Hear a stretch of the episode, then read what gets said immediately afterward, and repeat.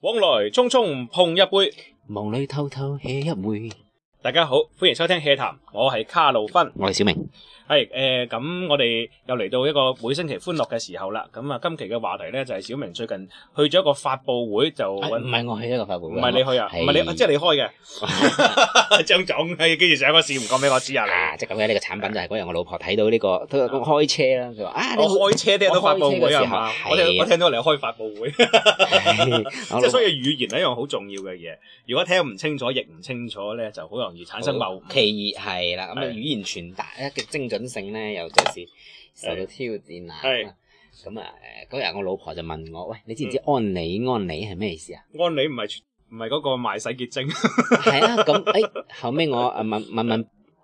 誒問問誒呢個萬能嘅白老師，原來安理安理嘅意思咧係的確出自於安理，但係而家成為一種網絡用用語啦，就因為安理咧係靠 sell 嘢為為為呢個賺錢噶嘛。啊哈安理安理嘅意思就係話我同你 sell 下依樣嘢，我同你安理安理一下，意意思就話我同你 sell 下推銷下依樣嘢。係咯。喺早喺朋友圈之前嘅朋友圈出現嘅呢個二十年前，安理已經係學教你咩叫做黃皮樹鷯哥唔熟唔食，啊，微商係呢啲微商都係做熟人生我。想問卡洛芬，你記唔記得嗯網絡用語最開始出現係幾時啊咧？網絡用語其實我印象中吓，誒、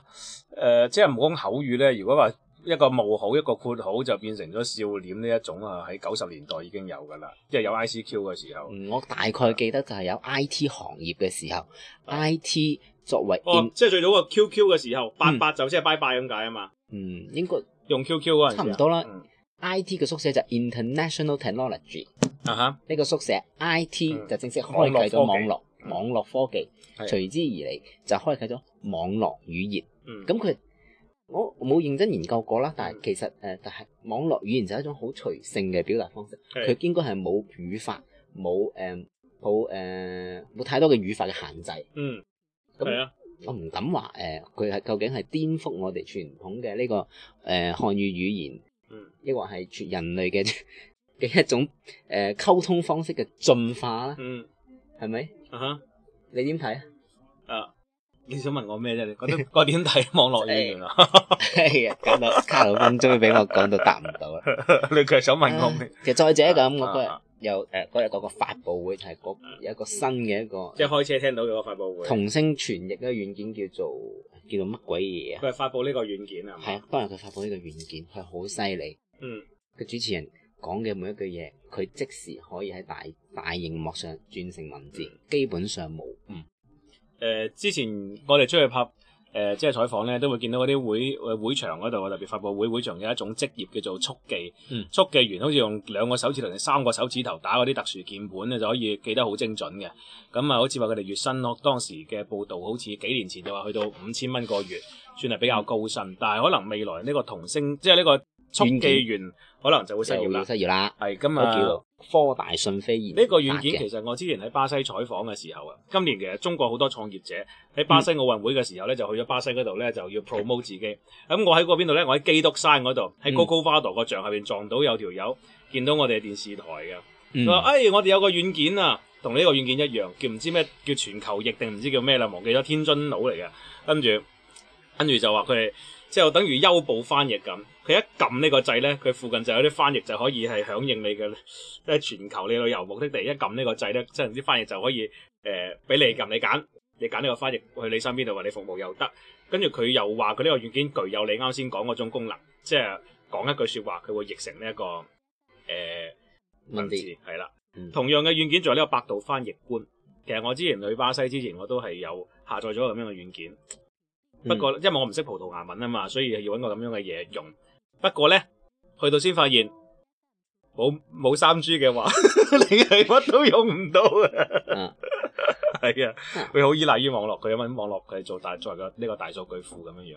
係啊，啊，其實我哋由九幾年我哋讀小學，嗯，九幾年而家係一六年，嗯，九六年開始計啦，嗨，振係哥，嗯係九六年。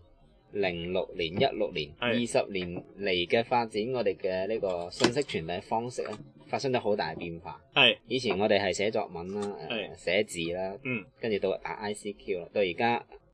係好大嘅進化一個過程。係咁啊，講呢個話題咧，我哋先嚟一個少少嘅背景音樂先，講啲咁國際化嘅嘢。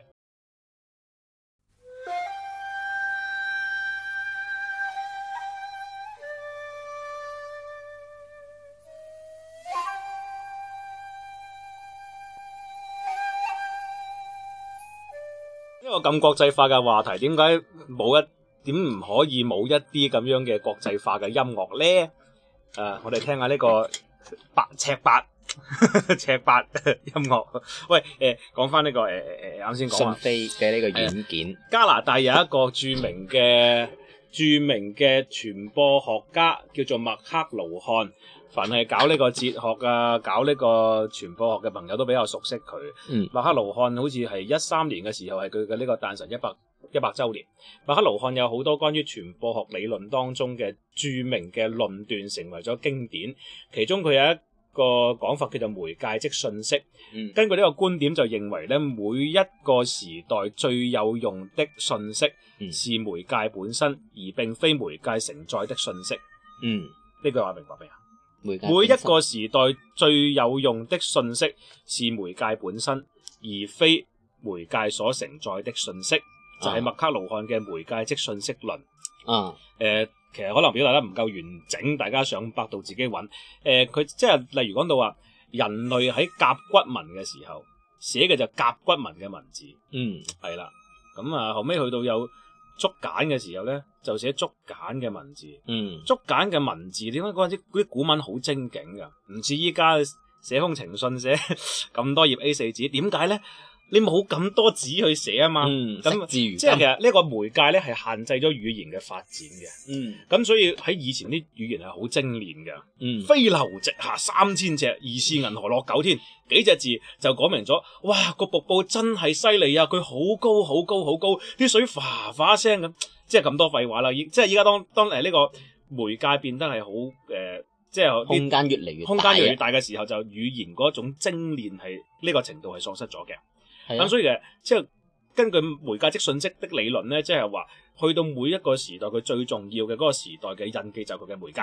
以咁我哋今時今日已經係遠離咗呢個石頭嘅方尖碑啊，誒嗰啲羊皮紙啊，嗯誒 papyrus 誒嗰個咁咩 papyrus tablet，跟住夾即係嗰啲時代都過咗啦。嗯我哋而家今時今日咧去到呢、個誒、雲儲存嘅時代，嗯，咁係嘛？咁所以圖文並茂，今時今日會有好多廢話。嗯今時今日嘅朋友圈有好多嘅廢話，例如你個朋友圈有個如果有個 hea 談嘅公眾號，成日都有個紅點喺度，你你後尾都懶得打開佢，因為今時今日可以俾你打開嘅朋友圈，即係呢個公眾號太多。唉，咁啊，係咯，咁其實都算，我覺得係一個進化嘅過程嚟嘅。係係咯，係進化，進化唔代表進步啊嘛。 嗯系咪啊？進化唔代表係進步，好難講。即係你睇你用咩價值導向嚟確定話，即係認為佢係一個進步嘅嘢。係啊，我覺得啦，我幻想再再進化以後嘅空間，你所講嘅更高嘅呢個傳播，算唔算維度啊？啊，維度係冇錯係。啊，我哋可能唔再用誒用網絡嚟寫文字或者呢啲都好好 out 噶啦。腦我電波，老電幫我望住 你，哇！咁我咪唔可以覆死你，卡路即芬，係我望住你，我就已經同信息嘅表達就係咁精準到 係你嘅腦袋入邊唔會有你有任何遐嗱。想。所以如果到時真係出現咗用腦電波交流的的話咧，咁樣嘅人類社會同今時今日係好唔同嘅，嗯成個社會結構、人際關係都好唔同。即係例如我今日小明。明明我覺得個頭好鬼難睇嘅陰陽頭 死飛仔，跟住哇小明你個頭好新潮啊， 好耶啊喎咁係嘛？你咁你你人類今時今日可以用咁樣嘅語言嚟表達，咁但係如果當有朝一日我就係睇唔過你個頭，我同你再 friend 都好咁，直白噶啦，就咁直白嘅時候，可能人與人嘅關係又會好唔同， sorry，係啊，又未俾人疏離。嗯因為啲嘢係即係誒好多一環扣一環嘅。如果當一樣嘢咁基礎嘅嘢，信息溝通嘅基礎發生咗變化嘅時候，好多嘅嘢都會發生變化。分化好明顯會啊，係分化得好緊要。係啊，人如可果以預見到冇秘密嘅時 候，人唔識講大話，真係好可怕。 大家都赤裸裸 咁行出街咁係咪啊？係啊，即係嗱，咁大家諗下一等個等去一個化妝舞會嘅時候，見到個個衣香鬢影，突然間一開燈，哎呀，哎個呀個 V 哇鬼陣。再諗下，如果呢班人全部除晒衫嘅時候，個個肥屍大隻，個咁即係但我用一個舞會咁樣嚟形容人類社會嘅呢個信息交流。如果從有咁多嘅包裝到變到越嚟越多嘅曝光赤裸裸到係啦，到嗯坦蕩蕩、赤裸裸、毫無遮掩的話，佢係完全唔同嘅東西嚟嘅。真係我懷疑，可能到時人類仲叫同傳統意義嘅人類仲係唔係一樣嘢，佢都值得懷疑。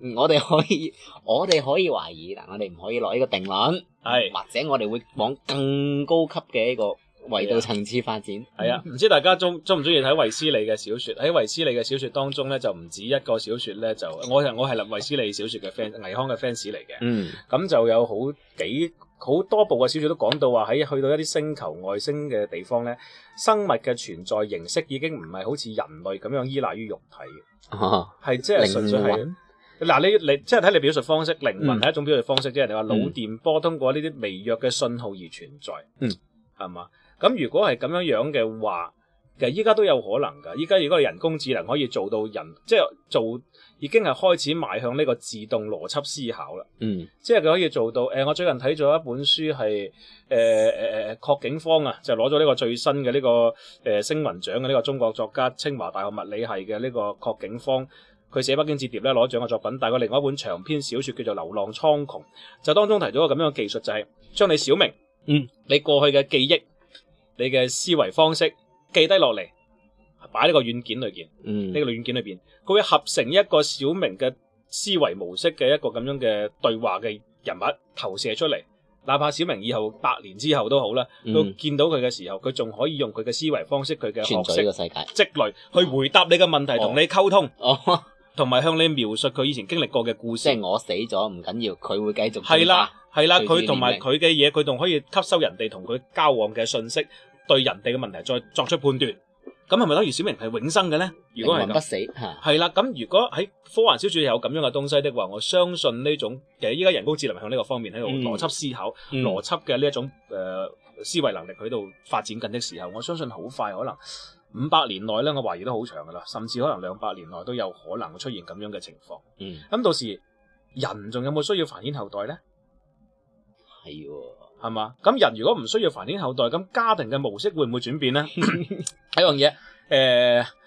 其實依家有本叫《Going Solo》有本書係美國出嘅，叫《單身社會》，就講到話其實依家唔單止係誒、呃日本啦，包括美國啊、歐洲啊、中國，越嚟越多嘅人會選擇單身嘅。嗯點解呢？因為我哋唔需要再靠家庭嘅喂關係嚟去嗯過我哋嘅生活，例如嗯以前話洗衫要靠老婆啦，煮飯靠老婆啦，出去賺錢要靠老公啦，揸車要靠老公啦，唔使喎，下邊咁多個優步司機可以幫你做老公，唔 係唔係幫你做司機，跟住你話要誒洗衫，下邊嗰啲天天洗衣個個地鐵站都有嘅，啊，甚至你話要誒揾人搞衞生啊咁，跟住但係你話要解決某種需求的時候，咁我酒店外邊有小卡片啊咁。嗯咁城市化嘅高度集約嘅生活已經可以令到人係唔需要結婚就可以滿足晒佢所有嘅呢個生理層面嘅需求，嗯係嘛？嗯。而心理層面的話，心理層面咧嘅結婚咧，可能帶嚟嘅煩惱會多於樂趣，係嘛？ 所以你話純粹揾陪伴的話，可能大家會更加傾向於身邊嘅朋友啊咁。可能其實依家呢個誒城市化嘅生活已經係令到好多人改變佢哋嘅家庭觀念。如果係這樣子的話，再加埋未來呢個思維思想，佢係可以誒獨立運作，人工智能可以有埋呢個邏輯判斷的話，好可能過多幾百年之後，人類就唔需要繁衍後代啦。嗯，即係日日望住個電視就可以同阿嫲傾偈啊。係啊，跟住你阿嫲同你阿太嫲同埋祖宗十八代一齊又喺度打麻雀，即係用腦電波嘅方式打打麻雀，哇鋤大碟。戴住個 VR 眼鏡就摸到啊啦。哇，諗起都覺得 驚，好似聽鬼故咁。睇下呢個配樂先。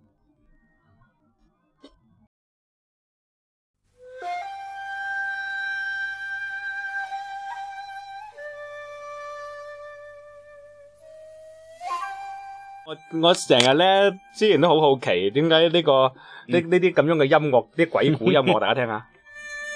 啲音樂喺邊度咧？原來咧，我諮詢過我哋嘅知名嘅江湖嘅大哥叫林江大哥，佢之前嗯學過呢個尺八。尺八就係王八蛋個八，尺就係一把尺嘅尺，咁啊嗯尺八係一種日本嘅樂器，嗯東型樂器。咁而根據林大哥所講所講咧，就係話呢個樂器最早係來源於先秦。嗯喺先秦傳到呢個東瀛之後，跟住變咗東瀛嘅呢個樂器，嗯係啦，呢一就係一個呢、個係尺八當中嘅一個好有名嘅經典名曲，叫做《六支原音》。咁似嗰啲日本嗰啲誒，係啊，嗰啲咩武士嗰啲。最後冇事嗰啲係啊啊，，即係成日你嗰啲電影喺個竹林裏邊嗰係啊啲武士，星星星掹把刀，刀光啲忍者，劍影跟住就撳低 咗。係啊，就係呢啲歌，大家聽下。俾人一刀劈落去嘅時候就 係咁，係畫面咁感好啊，強， 係啦，係啦，咁啊，呢啲叫做尺八呢個樂器嘅。我最近我對呢個樂器好有興趣，我都上網揾咗啲錄，誒揾咗啲尺八嘅音樂嚟聽。我發覺夜晚自己睇書嘅時候聽呢啲呢啲歌咧，嗯，飲杯殺茄，係即係喺度再就温一個風鈴，嗯係啦， 揾啲温温少少嘅酒嚟飲，會好舒服。但係咧，我老婆就好驚，成日咧就熄咗我 熄咗我音響佢，話我嚇死佢。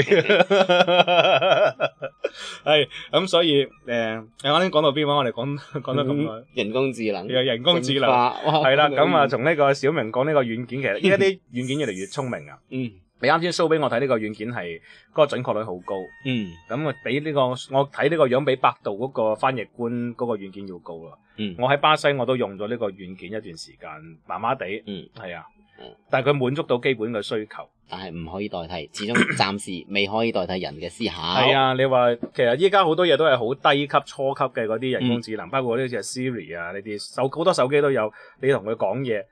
你估佢越講越猛㗎。嗯哎，我今日走一個高德導航啫嘛，我塞緊車，我又行錯路，跟住我叫佢去廣州大道中。對不起，我不知道你說什麼。我不係啊，對不起，我沒有可以幫你。你真係好想飛部手機出去 嘅。呢啲咁低 B 嘅能人工智能，我相信應該好快會淘 汰。可能到時候廣州大道中，你是想吃東 西，還是要停車？係啊，咁可能以後人工智能會同大家去講講笑添，好有可能。啊嗯講嘅講爛嘅，喂，係啊，高德導航啊，已經有呢個功能啦，即係呢個前面拐左拐右可以你自己錄啊。哦，係啊，我老婆嗰日喺度攞住攞住嚟玩嘅錄呢個。轉咗仆街，係啊，誒前之後安全帶，即係即係佢有幾個啲字你自己錄低嘅咧，跟住你以後用呢個導航咧就咩前面有測速拍照，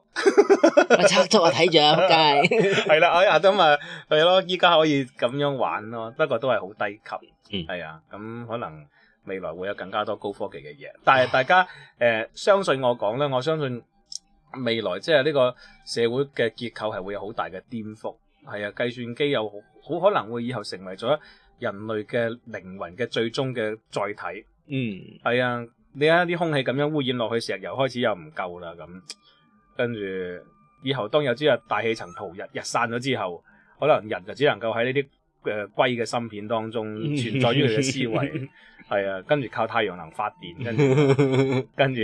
活喺虛擬世界，喂，真係你唔好，你千祈唔好當科幻係科幻嘅，今時今日一日千里呢啲嘢都係基於常識推斷出嚟嘅。唔知係邊個馬克吐温定係邊個有句咁樣嘅説話，即係話科幻即係誒 fiction 啊，虛構會比現實更加符合邏輯，因嗯為虛構係根據邏輯推想出嚟，而現實好多時候係冇邏輯 嘅。